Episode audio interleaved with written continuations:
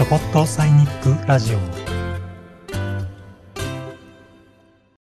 前回からの続きです、えー前回に引き続き自立社会自然社会の働き方についてというスライドをもとに話をしていきます。今回は個人で何が大事になるかという点を中心に話をしていきます。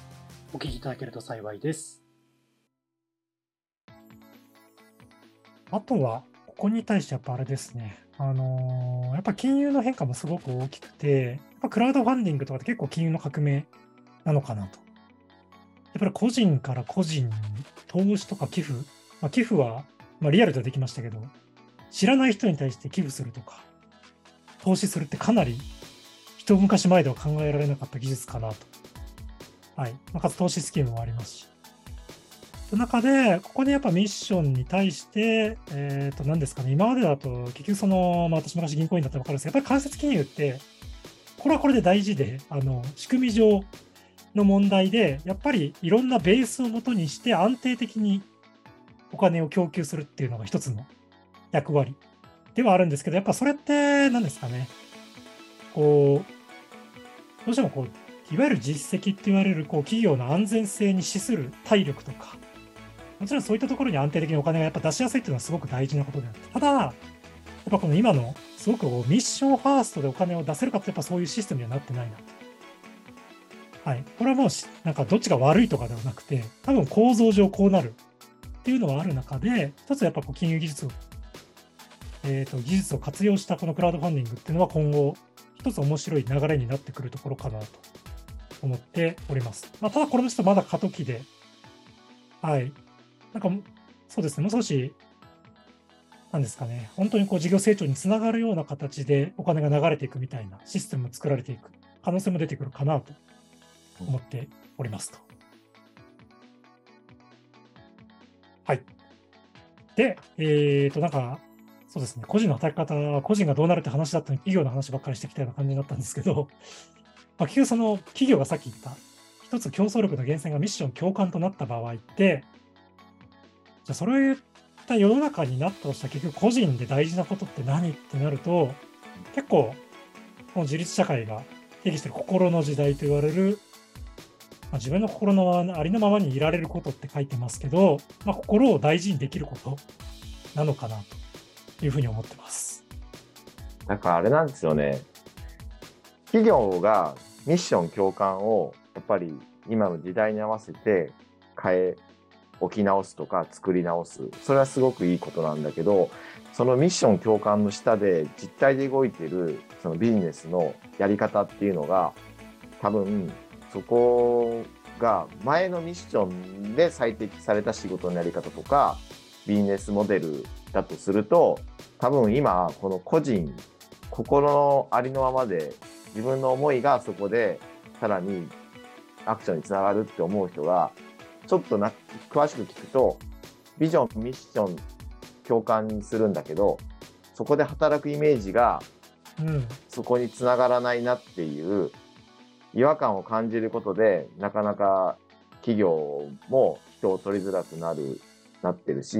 まあ、それはなんかうまくマッチしてないっていうことでは、うまそれは自体は正正解だと思うんですけど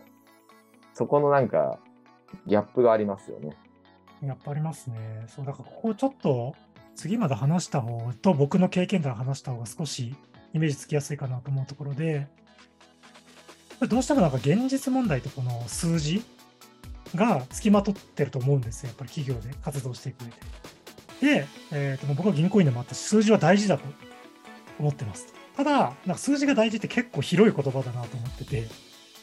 そこの流度が結構どう上げていけるかが大事だなと、なんか思ってて、僕が思う、例えばなんですかね、この心のありのままの状態でいられるっていうと、例えば僕銀行員になりたかったっていうのは本当になんですかね、日本が元気になれるように、本当企業の生命体であるお金を潤滑に流すような役割をしたいと。あめっちゃピュアにそう思って、渋沢栄一の本とか読みまくって、めっちゃピュアですね。めっちゃピュアに入ったんですよね。なんですけど、これはすみません、変わってるかもしれないんですけど、やっぱり、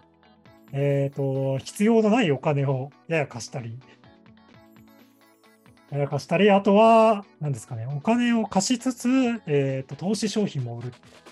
あれ、そしたらその投資商品買うお金を別に使わずかったらお金借りなくてよくないみたいな 問題って、ごめんなさい、これちょっとね、あの、一例かもしれないんで、ちょっと言いづらいところではあるんですけど、まあいわゆる、なん僕が思うのは本当に、多分銀行の成り立ちからすると、本当に多分それが、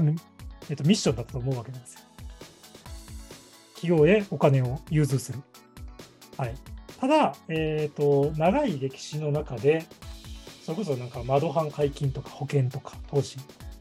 あそこから行って、いつの間にか、えっ、と、一部自分たちをの守るために売らないといけないものが出てきちゃってる。みたいな現状ってやっぱあるかなと思ってて。まあ、あと今聞いてると、お金はやっぱ常に動かし続けないと、うん持ってるだけだと機械損失じゃないかっていう感じはすごく伝わってきますよね。うんうんうん。だから最初はピュアに必要なところにまあね時代的に必要なところがいっぱいあればそれが行き渡るけどだんだん一巡して行き渡ったら今度はすごいお金を貸していいかってすごく判断も難しいところが出てくるだろうしでそういったところが検討して躊躇してるとそのお金の動きっていうのは最初に一巡しては流した時よりは滞りがあるからお金が滞っているのはすごいやっぱりそれをを生む価値を生む機会が銀行としてはすごい落ちてるからうん。なんとかしなければみたいな話になって、まあよく当時さんと話すように最初のビジョンというかミッションとそのやってた手段がやっぱり途中から逆転するっていうか逆転してしまってるところがあって、いや、僕は要するに本当に毎日、なんかこの企業が成長するために、もちろんこれ、えっ、と、もちろんジャッジでお金貸せないは仕方ないと思うんです。それを考えてやることなんで。で、けど、その仕事ばかりになってたらめちゃくちゃ充実するなと思うんですよ。うん本当にこの企業は世の中にこういうことできそうだ。けどこれだとどうかなうん、これはいけそうだ。これはちょっと難しいからこういうとこ改善してもらおう。うんとかで溢れた仕事だったら、なんて多分楽しい仕事、僕絶対やめてないと 思えてて、なんか一種こう、なんかミッション共感をがベースと心がありのままでいられて、こういう状態もそういうことなのかなと思う。本当に自分がこう、この企業を通してやりたいことと一致してるみたいな状態ですね。だからでそのミッションと共感とか自分の心の状態をで今どれぐらいなんか実現できてるかなっていうところでなんか数字とかそういう KPI が後で確認みたいなものとしてあるとすごいその状態はなんか続くようなイイメージは持てるんですけど、ある時からなんかじゃあ今月の KPI はみたいなところになるとこのミッション共感と心の状態が少しそことはなんか前後するっていうか逆転する感じがしますよね。そうなんですよ。なんかこれが多分、もう全然僕も資本主義なんですかね、否定したい派ではないので、なんですけど、そこにやっぱりなんですかね、えーと、分かりやすく人を動かすためにやっぱ競争原理を用いすぎるとか、あで正直言うと僕はそこの虜だったので、あ同期より先に症状もらってやるみたいな感じで頑張ってたので、そうそうそう、最初の、最初の心意気どこ行ってって感じになったんですけど、やっぱけど、なんですかね、もちろんそれで、なんですかね、成長できた部分もあったんですけど、やっぱりいずれそれが目標になってくる、心がそっちに行っちゃう。みたいなところがあって、なんですかね、やっぱりここの、うん、その時に本当に自分がここで何したかったのかな、みたいなのが、今後はより重要になってくるんじゃないかなと。で、そこに対して、やっぱりさっき言ったこの数字の捉え方っていうのが、田口さんもおっしゃっていただきましたけど、大事になってきて。で、なんかあれですね。これ仮説なんですけど、まあそもそもなんですけど、この経営指標のとかの数字って、本来で言えばなんかミッションを達成するために、なんかお互いの共通認識を持たせるために分かりやすくするためのツールだったんじゃないかなと思ってますと。はい。まあ、だから本当にあれですね、分かりやすく言うと、こう、フォードさんってあの馬がない馬車を作りたいって初めに思ったらしいんですけど、でその時にやっぱお金必要だよねと。ただ、えっ、と、お金を出してくれる人は別にそういう、いわゆる馬車とか自動車の原型みたいなものに詳しくないわけですから、ま多分その人たちはこんな世界が作りたいんです。ただ、えーと、お金を出してくれるためにやっぱりリターンが必要なわけで、えーと、出してくれたらこれぐらいのリターンが出せます。数字で言うとこれぐらいですとか。あとは、僕らこれでしこういう失敗をしてもまだまだチャレンジできるだけの体力、自己資本がこれぐらいありますよ。数字で言うとこれぐらいですよ。なんかみたいなのが数字だったんじゃないのかなと思ってて。ただこれが、なんかあれですね。えっ、ー、と、まあ、無思考はなんか手段の目的化を行うって言葉があるらしいんですけど、やっぱ数字って分かりやすいので、いつの間にか特に長い歴史が経っちゃうと、いつの間にか初めのミッションの部分がズドンと落ちちゃって、こう数字が分かりやすいがゆえに数字で目標を置いたものがいつの間にか絶対的なものみたいになっちゃうリスクっていうのがあるのかなと。はい。で、こういうのがやっぱりそうですね、一つ不祥事につながってしまうことのなんか一つの要因にもなっているのかなと。いや、でもなんかこの、自立社会の働くっていうのを考えていくときに、今回その、ね、個人がやっぱり幸せになっていく方向に、自立社会では、まあ、働くを含めた活動っていうのが、つながるよねっていうことを、まあ、イメージしていくと、やっぱり、なんかどこかで、その、組織体で働くと、今の仕組みのままだと、なんか、個人の幸せを損なう方向に、そういうものが働いていたり、うん、どこかそういうものを幸せってなんだっけなって忘れる方向に今出てるようにそれよりも上に数字が来ちゃうみたいな、うん。うん、だからまあ数字の達成にすごい喜びがあるっていうのはまあそれ状態は別に悪いとは思わないですけどいいけどよくお金の話でもあるじゃないですか。お金を貯めることを目的にして貯まっていくことに喜びを感じるって、要は本来お金ってやっぱり価値とか感謝の循環を可視化するものって考えたら貯まるよりうまく誰かとつながってそれが流れてるっていうことにすごく喜びがあった方が本来のまあ作られた意義としては近いと思うんですけどどこかね人はそういうものをなんか置き換えて喜びにも逆にできちゃうわけでこの辺りですごい難しいですよね。うん。そうですね。なんかここにまた極端な問いを立ててますけど、やっぱりなんですかね。我々の目標は株価数千億円で、そのために利益何十億円、ROE 何パー、ROA 何パー達成するために頑張ろうって言われるのと、自分たちの製品を通して何なんで困ってる人がない世界作ろうって言われたときに、まあ、どっちが頑張れるかなと。言うと多分後者かなと思ってて。ただそれの具体的な説明で前者みたいな話があってもいいのかなと思いつつ、なんかこの順序だけはやっぱりなんか改めて、一人一人一人一人としては、力持っといた方がいいのかなと最近特に思うっていうところですかね。まあここって難しいですよね。その鶏と卵みたいな関係で、うん、この世界を、ね、困ることのない世界を作るために頑張ろうって。でも頑張るためには、やっぱりその、その頑張りをさらにスケールさせていくために、この数値の達成があるっていうことで、そこで得た利益を正しくまた次に投資していくっていうところで、まあ、どっちもないといけないのは当然なんですけど、ただ、目標としてすごい明確に置けるとしたら、やっぱ数字化した方が、みんなの認識がぶれないっていうか、困ることのない世界を作るために頑張ろうっていう、そういうスローガンっていうか、そういうビジョンだけで動くと、結局人によってはこ、これがそれにつながるんだって思えてる人もいれば、すごい数字によった考えを持ってる人もいるしっていう、うん、そこがあれですよね。すごく難しいっていうか。そうですね。まあ、特に私は普段どちらかというと数字の話ばっかしてますからね。そのこういうこと言ってますけど。けど、なんかそれってあれですね。やっぱり、なんか一つはミッションは形骸化しないことなんでしょうね、やっぱり。そこのコミットというか共感がありつつ、多分数字を出していくとなると、個人の多分、なんですかね、さっきの気持ちみたいなのは、うん、乗った上でいけるのかなと。思いつつ、まあ、そうですね。普通はでも、つながってるから、うん、数字が上がったら、この困ることのない世界も作られてるっていう状態が、まあ、そうそうなってるだろうなって思って疑わないんだけど、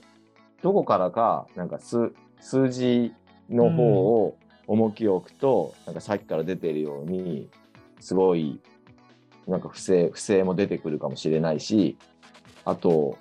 そもそもこの2つをセットに回そうとしてた働く個人一人一人のなんか幸せみたいな幸福感がなんかそぎ落とされることでなんか数字は達成されて、困ることのない世界はできてるかもしれないけどそこそれを担ってる人たちがめちゃくちゃ困るような なんかメンタメンタルになってるとかっていう。だからまあここの間にやっぱりこれを担ってるっていうのは個人の活動っていうか個人の働きだっていうところ。だからその企業の中が、まあ、もう少しちゃんと見えてないとダメだよねっていうところが今の人的資本の開示とかやっぱりそういうとこうん。ろがないと本当にその数字は達成してます。それでミッションもそこに向かって進んでますっていう企業っていう組織っていうものは外からはそういう形で見えるけどでも本当にその中にいるミクロに見たそれを担ってる一人一人が本当に生き生きできてるんですかっていうのがまさに自立社会で言ってるそういう個人が活躍動する社会だって言ってる時にその組織っていうバリアだけで止められてるとその中身が本当に実態伴ってるかっていうのが多分、うん。問われてるっていうのが今のこの最適化社会の過渡期でうん。あると思うんですよね。だからやっぱこのテーマでやっぱ考えたいのは自立社会の働くっていうところを見る上ではやっぱりその個人がしっかりと一人一人が多様であっても違う形で生き生きと躍動できてるか幸せにつながってるかっていうところがなんか改めて本当に大事になるなって思いますうんうん。そうなんですよね。なんかあの、先ほどやっぱ人的資本系、ね、人的資本の開示とかもそうですけど、そうあの、まだやっぱ数字って使い方次第なのかなと思ってて、その人的資本的か開示も結局なんですかね、まあもしかしたら数、あの形かもっとなんか発展系ができて、実は30年後ぐらいには、なんですかね、今の ROA とか ROE ぐらいの感覚で使われてるベーシックなものになるかもしれないとか、まあ、逆になんか、なんかいわゆるめちゃくちゃこう決算数字の利益的なところって今より少しプレゼンスが下がって、そっちの方が大事みたいな、実はなんかそういう世界観さえあり得るし、そのブータンのあの幸せ、幸福度指数っていうのって結構有名かなと思うんですけど、それを、えーと調査しに行った方が、外国の方が、えーとこのブータンの幸福度指数を作った人にこういろいろディスカッションする機会があって、なんかすごくいい指数だと思ったので、なんか自分の国でもやりたいと思いますみたいなことを言ったら、なんかそれはやめておけと。なぜなら、これは自分たちがこう重要だと思った点で、えーと項目を作って、それの、えーと実際どうかっていうのを測っただけであって、その国にはその国のやっぱ価値観があると思うので、これをそのまま使うのはやめなさいみたいな。確かそういうお話があったかなと。あって、なんかいや、まさにこういうことなのかなと思ってて、なんか出発点は多分本当に自分たちをどう、えー、と知識とかバックボーンが違う中でディスカッションを進めるために、えー、と共通ツールとして用いてた数字があって、ただ、えー、とそれがあまりにもやっぱ分かりやすすぎて、うん。い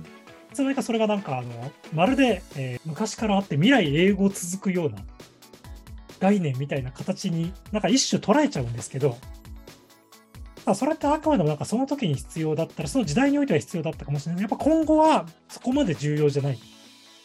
ていう風になるかもしれないし、もっと違うこういう面をちょっと数字用いてお互い話すと分かりやすいよねって思って、なんか新しくお互いの目線として数字をつ使っていくみたいなのってなんかそういう使い方みたいなのがすごく大事なのかなと。はい。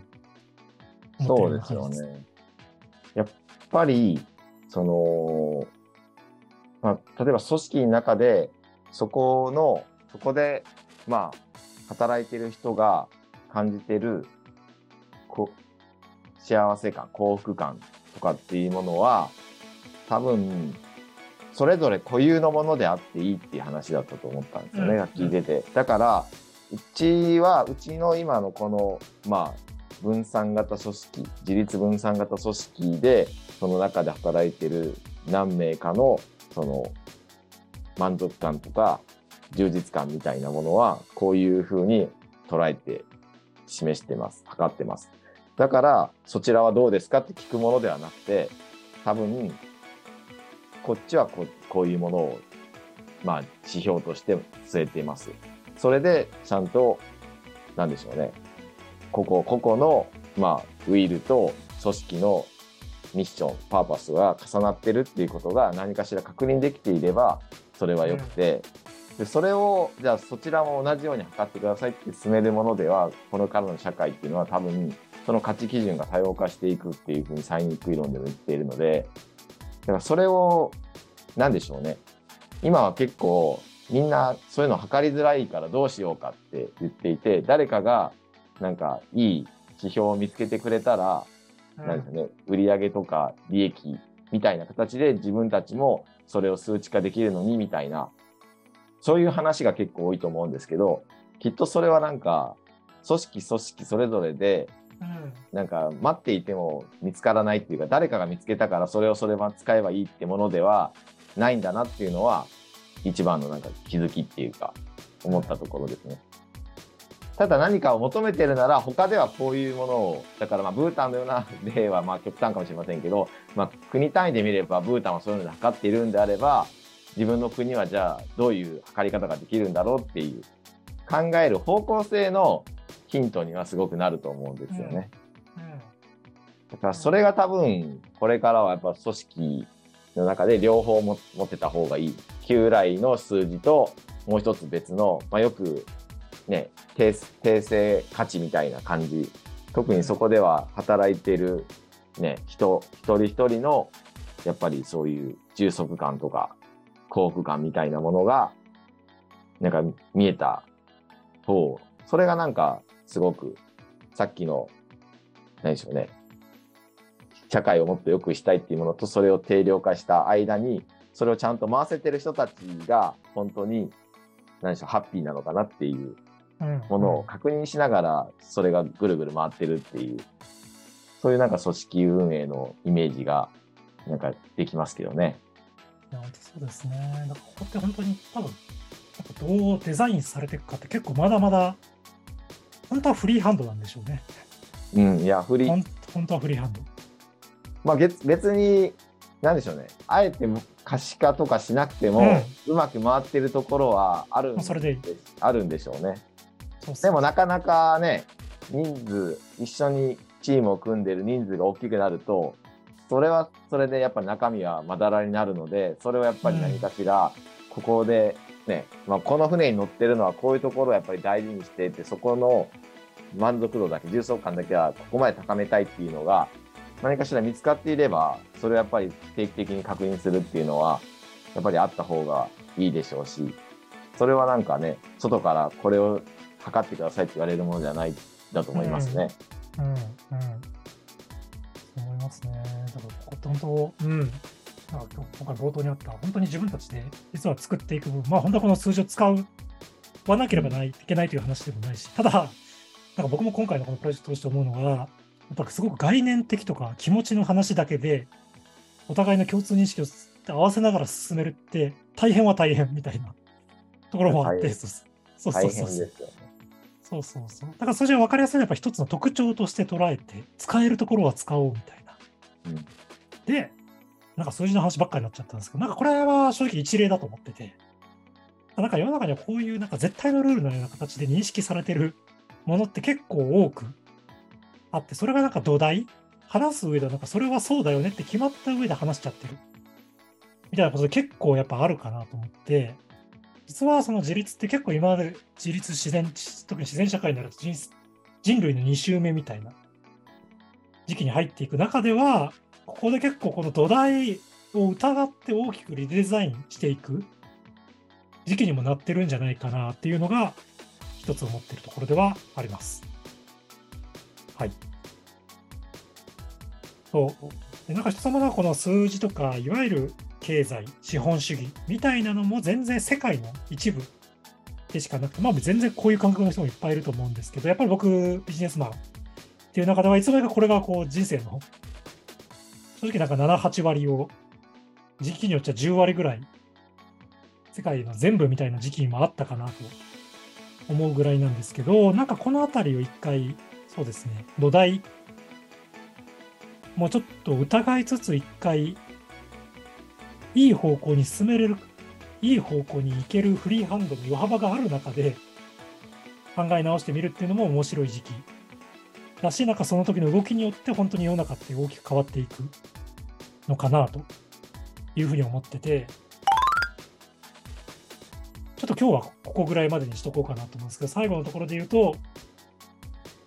えー、なんかそもそも社会で、くるみのコーヒーっていうコーヒー屋さんがありまして、国分寺かな。で、それの店主の方、オーナーの方の影山さんの本で、ゆっくり急げっていう本があるんですけど、そこで紹介されたこれ文章なんですけど、なんかこの社会っていうのが、なんか日本だとじゃなくて、これあれですね。えっ、ー、と、もともとソサイティを日本に持ってきたときに和訳が社会って決まったんですけど、もう一つ候補としてさ、人際の交流っていうものがあったらしくて、これなんかすごくいい、なんかなんですかね。えっ、ー、と、センテンスかなと思ってて、なんかあれですよね、この人際の交流っていうのが社会っていうぐらいよく使う言葉であると、うん、なんかこう本当に自分が日々考えてるとか見えてる社会、うん、世界っていうのが結構変わった可能性ってやっぱあるんじゃないかなと。社会っていうものはって言われるとなんか人々なんか心とは別の？ちょっと？いわゆるまあ日本だとやっぱどうしても多分、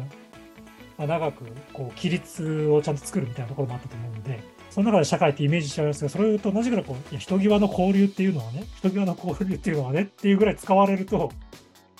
なんかすごくこう、なんですかね、こう価値観って変わってきた可能性ってあるかなとなるほどね。あんまりあれですもんね。使使わないですもんね。人際の交流。そうですね。人際の交流になったら今の社会ほど使われてたか確かにまた謎にはなりますけど。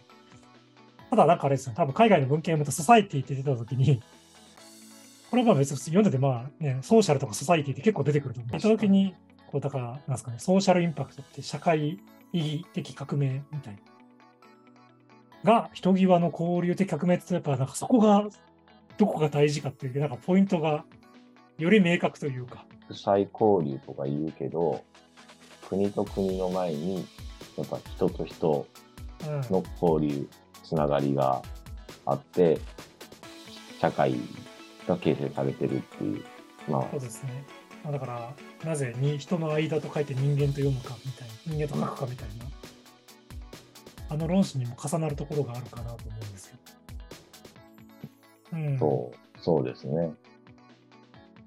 あそうですね。今回の本当にこのサイクとして、やっぱり自分が見えてるとか感じてる社会、世界をどう捉えるか実はやっぱこれぐらいまだ振れ幅がなんかあるなっていうのを改めて思って、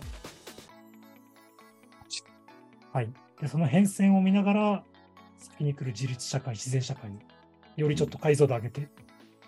考えていけたらなと思ってる所存でございますと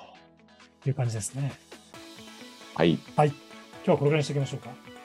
そうですね。これもまだまだ、これとちょっとあれですね。えっ、ー、と、インタビューのえっ、ー、と、まあ、基本そのインタビューは、ちゃんとインタビューが終わるまで連続で流して、まあ、今回でもこう、これを連続で流して、で、いくとちょっと週1回だと間に合わないので、多分、週2回放送ぐらいにちょっと戻してやっていければなと